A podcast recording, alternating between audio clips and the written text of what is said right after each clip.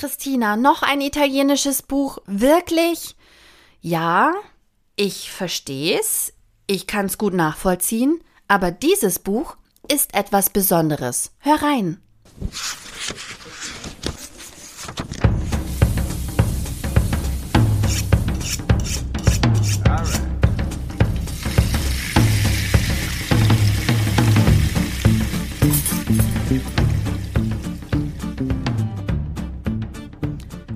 Gestehe, ich hatte vorher noch nie von Rachel Roddy gehört, aber das macht nichts, denn sie hat zwar preisgekrönte Kochbücher zur italienischen Küche schon veröffentlicht, aber dieses hier ist das erste, das in deutscher Übersetzung vorliegt. Pasta. Von Alphabeto bis Chiti, Formen, Geschichten, Rezepte. Jetzt sagt vielleicht die geneigte Hörerin oder der geneigte Hörer, noch so ein italienisches Kochbuch, hm.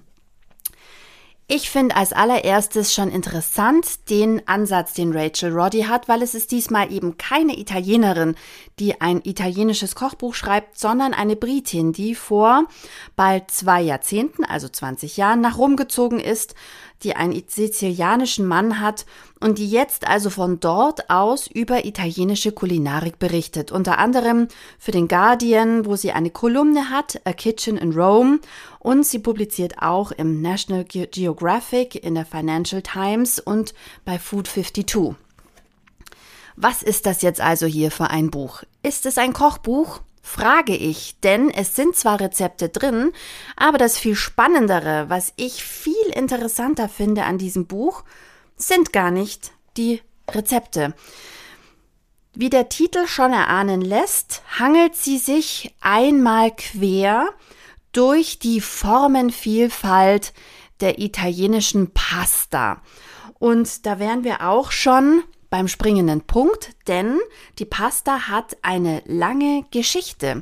Und Paste sind tatsächlich von Anfang an Teigböbbelchen gewesen, die auch schon lange belegt sind. Und Sie erzählt uns also über die verschiedenen Formen, warum Italiener und Italienerinnen bestimmte Formen mit bestimmten Soßen kombinieren, woher die Pasta kommt, wann zum ersten Mal über Pasta berichtet wird, wie sie genannt wurde. Schon im Lateinischen gibt es Hinweise auf Pasta, die natürlich noch ganz anders aussah.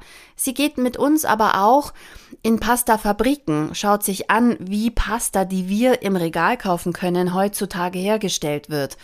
Sie erzählt uns über besondere Orte, an denen ein wunderbares Klima herrscht, in dem man früher in perfekter Weise und ohne Maschinen Pasta trocknen konnte. Denn das kennt jeder oder jede, die schon mal Pasta zu Hause gemacht hat und nicht alles sofort verwenden konnte. Pasta zu trocknen, gar nicht so einfach. Das ist eine ganz schwierige Gratwanderung zwischen Temperatur und Luftfeuchtigkeit, zwischen Dauer und zwischen der Pasta selbst natürlich. Und es gibt Orte, einen Ort in Italien, über den ihr in dem Buch lesen könnt, der das perfekte Klima dafür hat. Sie nimmt uns aber auch in kleinen Geschichten mit nach Rom, wo sie lebt, wo es ähm, Pasta-Geschäfte gibt, wo man frische Pasta kaufen kann. Und wie die verschiedenen Formen in den Schalen liegen, wie man die dort kaufen kann und wie natürlich auch die Römer und Römerinnen nicht jeden Tag selber wie die Pasta Nonnas da stehen und Pasta machen, sondern wie sie eben Pasta Fresca kaufen, wie sie auch die getrocknete Pasta lieben. Und ganz ehrlich, in dem Buch sind so viele Formen, allein das ist schon so ein Spaß, dieses Buch zu lesen und sich da durchzublättern und einzugrooven in die verschiedenen Arten, die sie auch teilweise fast poetisch beschreibt. Wenn sie so Röhrennudeln ähm, beschreibt und davon erzählt und sagt, die schmatzen auch so, wenn die auf dem Teller liegen und daher haben sie auch ihren Namen. Sie erzählt natürlich auch von den vielen, vielen Werkzeugen, die man benutzen kann, um Pasta herzustellen und wie erfindungsreich die Italienerinnen und Italiener sind und waren, um Pasta in immer wieder neue Form zu bringen. Und manche Formen, wie die Mafaldine, haben auch eine geschichtliche Komponente, denn sie wurden nach einer italienischen Prinzessin benannt. Auch alles nachzulesen in diesem Buch. Jetzt behauptet Rachel Roddy, und das finde ich sehr charmant und ähm, Vielleicht ist es eine weibliche Eigenschaft. Sie behauptet jetzt nicht in dem Buch von sich selbst, sie hätte das alles selbst recherchiert, sondern das finde ich extrem sympathisch. Sie zieht immer wieder Parallelen. Sie erzählt von Büchern, aus denen sie dieses Wissen hat, von Standardwerken zur Pasta-Geschichte, von denen ich natürlich auch noch nie gehört hatte, was ich super interessant fand. Und ähm, bei einem Rezept zum Beispiel zitiert sie auch die wunderbare Nigella Lawson, ähm, wenn sie Hühnchen mit Orso kocht. Was ich ganz, ganz, wirklich ganz charmant und schön finde, ähm, dass sie da so ein bisschen im, im Understatement auch ist und sich selbst auch als Suchende und Wissensbegierige eigentlich uns vorstellt in diesem Buch. Eine Britin, die in Italien lebt und einfach eine große Neugier hat für italienisches Essen und die eben vielleicht gerade deshalb eine gesunde Neugier auch mit einer gewissen Demut verbindet, weil sie auf diese Art und Weise sich dem, Nehmer, dem Thema nähert. Kommt, wir schauen noch ein bisschen tiefer in das Buch rein. Ich glaube, zwei Kapitel erklären ganz gut, was ich so ein Gefühl mit diesem Buch habe. Einmal auf Seite 188 erzählt sie über Mista, Pasta Mista, die gemischte Pasta. Und auch das fand ich total interessant. Und zwar gibt es nicht nur in Italien tatsächlich die Pastasorte, dass der Pastabruch verkauft wird. Wenn man jetzt überlegt, wenn Spaghetti gemacht werden, dann werden die ja über ein Gestell gehängt. Und am Ende möchte man eigentlich nur das gerade Stück verkaufen. Es bleibt aber der Bogen übrig, der über dem Gestell hängt und der wird extra verkauft, was ich schon mal ganz lustig finde, als Rest sozusagen. Aber die gute italienische Hausfrau sammelt auch die Reste. Das heißt, sie hat ein Schraubglas, ein großes Wegglas, und ähm, Rachel Roddy erzählt hier, sie hat ein großes Wegglas mit einem roten Deckel. Davon gibt es übrigens auch ein Foto im Buch. Und ähm, da sammelt sie die Reste. Also aus den Packungen diese letzten paar Nudeln, mit denen man nie genau weiß, was man machen soll. Wo ich immer versuche, ähm, mal ein Gericht zu zaubern oder einen Teller, wo Nudelsorten mit ähnlicher Kochzeit drin sind. Oder ich werfe die eine Nudelsorte schon in den Topf und stelle mir den Timer, damit ich die andere Nudelsorte zeitversetzt reinwerfe. Ich weiß nicht, ob sonst noch irgendjemand da draußen das macht. Rachel Roddy auf jeden Fall pflegt die italienische Tradition des gemischten Pastaglases. Und es gibt wohl auch ähm, Läden oder gab früher Läden, wo man den Pastabruch, also alles, was auch von der Pasta abgebrochen ist, am Ende günstiger kaufen konnte. Also wenn ich ein, große, ein großes Schubfach in meinem Kramerladen hatte mit ähm, Spirelli und da sind Sachen abgebrochen, die keine perfekten Spirelli mehr waren, dann konnte ich praktisch das für einen günstigeren Preis irgendwann kaufen. Super schlau. Das eine wunderbare, wunderbare Geschichte, wo sie auch ein bisschen drauf eingeht und sagt, naja, irgendwie macht es dann auch den Reiz aus, sagt sie, dass in manchen Gerichten eben dann die Nudelsorten unterschiedliche Konsistenzen haben. Die einen sind noch sehr al dente und die anderen sind schon ein bisschen weich. Und sie empfiehlt, diesen Pastabruch, Pasta Mista, in eine schöne ähm, italienische Suppe zu schmeißen und ähm, das praktisch als, als Nudelbeilage in die Suppe zu werfen. Und ich habe noch eine kleine Lesestelle mitgebracht, und zwar von Seite 130 zum Thema Gnocchi. Ehe wir uns mit dem wichtigen Thema beschäftigen, wie man Kartoffelgnocchi macht, die sich beim Kochen nicht wie Aspirintabletten auflösen, lassen Sie uns noch kurz zu dem Gedanken zurückkehren, dass am Anfang der Gnocco war. Das Wort Gnocco bezeichnet im venezianischen Dialekt ein Astloch oder einen Klumpen, doch hier wird es verwendet, um die Mutter aller Pastasorten zu beschreiben, einen riesigen symbolischen Teigkloß oder Gnocco, aus dem alle anderen Formen entstanden sind. Historikerinnen und Kochbuchautoren versuchen immer wieder, die Entwicklung der verschiedenen Pastaformen zu kartografieren, was dem Versuch gleichkommt, 1300 Fäden zu entwirren. Am Anfang waren die damals undokumentierten Formen wohl einfach nur mundgerechte Klöße, also Gnocchi. Luigi Messedaglia, der erste italienische Ernährungshistoriker, behauptet, dass die in Kapaunenbrühe gekochten Maccheroni, die in Boccaccios Decamerone aus dem 14. Jahrhundert in ben Bengodi einen Berg aus geriebenen Parmesan herunterfließen, in Wirklichkeit Gnocchi gewesen seien. Das heißt ein Symbol höchsten Genusses. Kochbücher aus dem späten Mittelalter und der Renaissance liefern uns Rezepte. Mehl oder Semmelbrösel wurden mit Käse oder Ei gemischt, um Gnocchi zu machen, die dann in Wasser oder Fleischbrühe gekocht wurden.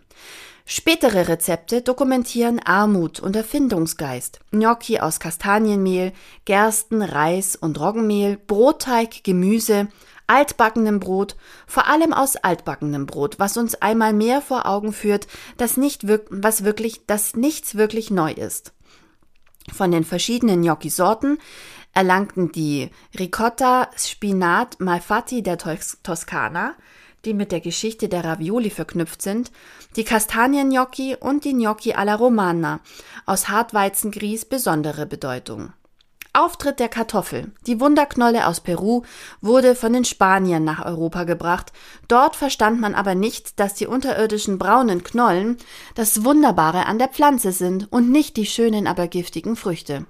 Jahrhundertelang weigerten sich die italienischen Bauern, sie anzubauen. Erst im 18. Jahrhundert wurden zum ersten Mal Kartoffeln zu Gnocchi geknetet. Pellegrino Artrusi hat sie in sein Buch von der Wissenschaft des Kochens und der Kunst des Genießens aus dem Jahr 1891 ein Kartoffelrezept aufgenommen, ein untrügliches Zeichen dafür, dass die Kartoffel ihr Stigma als arme Leute essen abgelegt hatte. In, in, in Il Talismano della Felicità aus dem Jahr 1929 von Ada Boni stehen drei Kartoffelrezepte. Kartoffelgnocchi nach Genueser Art, nach Piemonteser Art und alla Romana nach römischer Art, was mich zur wichtigsten aller Fragen zurückbringt. Was, wie macht man Kartoffelgnocchi, die sich beim Kochen nicht wie Aspirintabletten auflösen? Und diesen Trick verrät sie uns nach ihrer Art natürlich in diesem Buch. Was mich zu der Frage zurückbringt, ob das hier überhaupt im klassischen Sinne ein Kochbuch ist, denn ich gestehe euch etwas. Ich hätte mir dieses Buch vielleicht nie gekauft. Es kam auf wundersame Art zu, zu Weise zu mir und zwar hat der Kunstmann, Kunstmann Verlag mir ein wunderbares Paket geschenkt. Jetzt bin ich natürlich hochgradig bestechlich. Nicht. Naja, ein bisschen.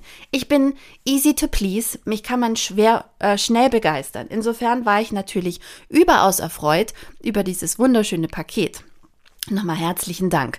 In dem sich unter anderem Pasta natürlich befand, die ich total frevelhaft als allererstes gekocht habe, weil ich Hunger hatte. Und ähm, dann auch dieses Buch, in das ich dann erst später geschaut habe. Und ähm, aus dem ich noch gar nicht so viel gekocht habe. Ich gestehe es euch. Und es macht gar nichts. Denn es ist eigentlich ein Buch, das bei mir an meinem Bett liegt, in dem ich tatsächlich lese das ich von vorne, vom vorderen Buchdeckel bis zum hinteren Buchdeckel durchlese. Vielleicht erinnert sich die oder der ein oder andere, ähm, genauso ging es mir auch mit dem Wintertagebuch von Nigel Slater, dass zwar auch Rezepte drin sind, aber dass mich eigentlich die Art und Weise, wie Nigel Slater über den Winter dort erzählt und über Essen im Winter und seinen Appetit im Winter, das hat mich eigentlich viel mehr gefesselt. Und bei Rachel Roddy ist es diese wunderschöne Mischung aus Rezepten, Pastaformen, Geschichten zu Pastaformen, Geschichte über Pasta, Geschichten zu Pasta und das eben einmal quer durchs Alphabet. Und genauso müsst ihr euch das Buch auch vorstellen. Also, ich bin zum Beispiel bei G wie Gnocchi und dann kommt erst eine kleine Geschichte und dann kommen hier eins, zwei, drei, Rezepte, vier Rezepte zu Gnocchi. Es kommen wunderschöne Bilder. Es kommt hier bei Gnocchi tatsächlich auch eine kleine Bilderstrecke zur Herstellung von Gnocchi. Und ähm, alles macht großen Appetit, ungelogen, also Hunger bekommt man. Aber ich habe nicht zwingend die ganze Zeit das Gefühl, ich müsste jetzt sofort das ausprobieren, weil am Ende ist ein Pasta-Rezept, ein Pasta-Rezept, ein Pasta-Rezept. Aber Ähm, es ist hier auf jeden Fall eine wunderbare Sammlung von vielen, vielen Klassikern, von ein paar spannenden ähm, Ideen auch, die ich noch nicht kannte. Und insofern, wer so etwas ähnliches wie ein Standardwerk zum Thema Pasta sucht, in dem sowohl Interessantes versammelt ist für diejenigen, die gerne Kochbücher lesen, als auch wirklich wunderbar leckere Rezepte, die sehr, sehr gut funktionieren. Also das, was ich probiert habe, war wunderbar. Der oder die ist mit diesem Buch wunderbar aufgehoben. Und ich möchte mich festlegen, ähm, es ist auch ein wunderbares Geschenk zu Weihnachten. Wer also noch nichts hat und einen kulinarischen Freund oder eine kulinarische Freundin hat, die schon viele Kochbücher hat, dem sei dieses Buch ans Herz gelegt. Es ist nicht nur formschön, es hat schöne Bilder, nein, es ist auch interessant.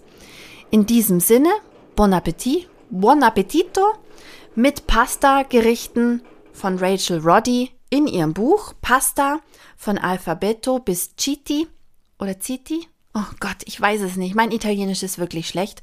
Auch das steht auf der Liste für 2024. Wieder Italienisch lernen. Hm, bei wem noch? Und deshalb eine große Empfehlung. Aber wie gesagt, mir wurde das Buch geschenkt, geschickt und deshalb ähm, hat mich der Zauber dieses Buches überhaupt erst finden können. Aber eigentlich hätte es mir schon von Anfang an klar sein sollen, als ich mir dieses Buch das erste Mal angeschaut habe, denn hier schließt sich der Kreis, Leute. Nigel Slater hat ein Blurb für, den, für das Buchcover geschrieben. Achtung, haltet euch fest. Ich liebe dieses Buch. Jede Geschichte ist ein Kleinod, ein wunderschöner Lobgesang auf die Pasta, ob gedreht, gewunden oder bandförmig. Schöner kann man's nicht sagen, wunderbare letzte Worte. Liebe Grüße, dein Kochbuch-Podcast.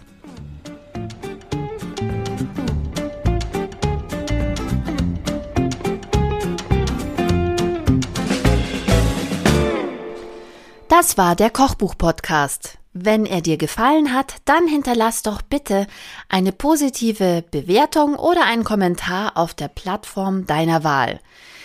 Der Kochbuch-Podcast ist eine Produktion von Studio CBH.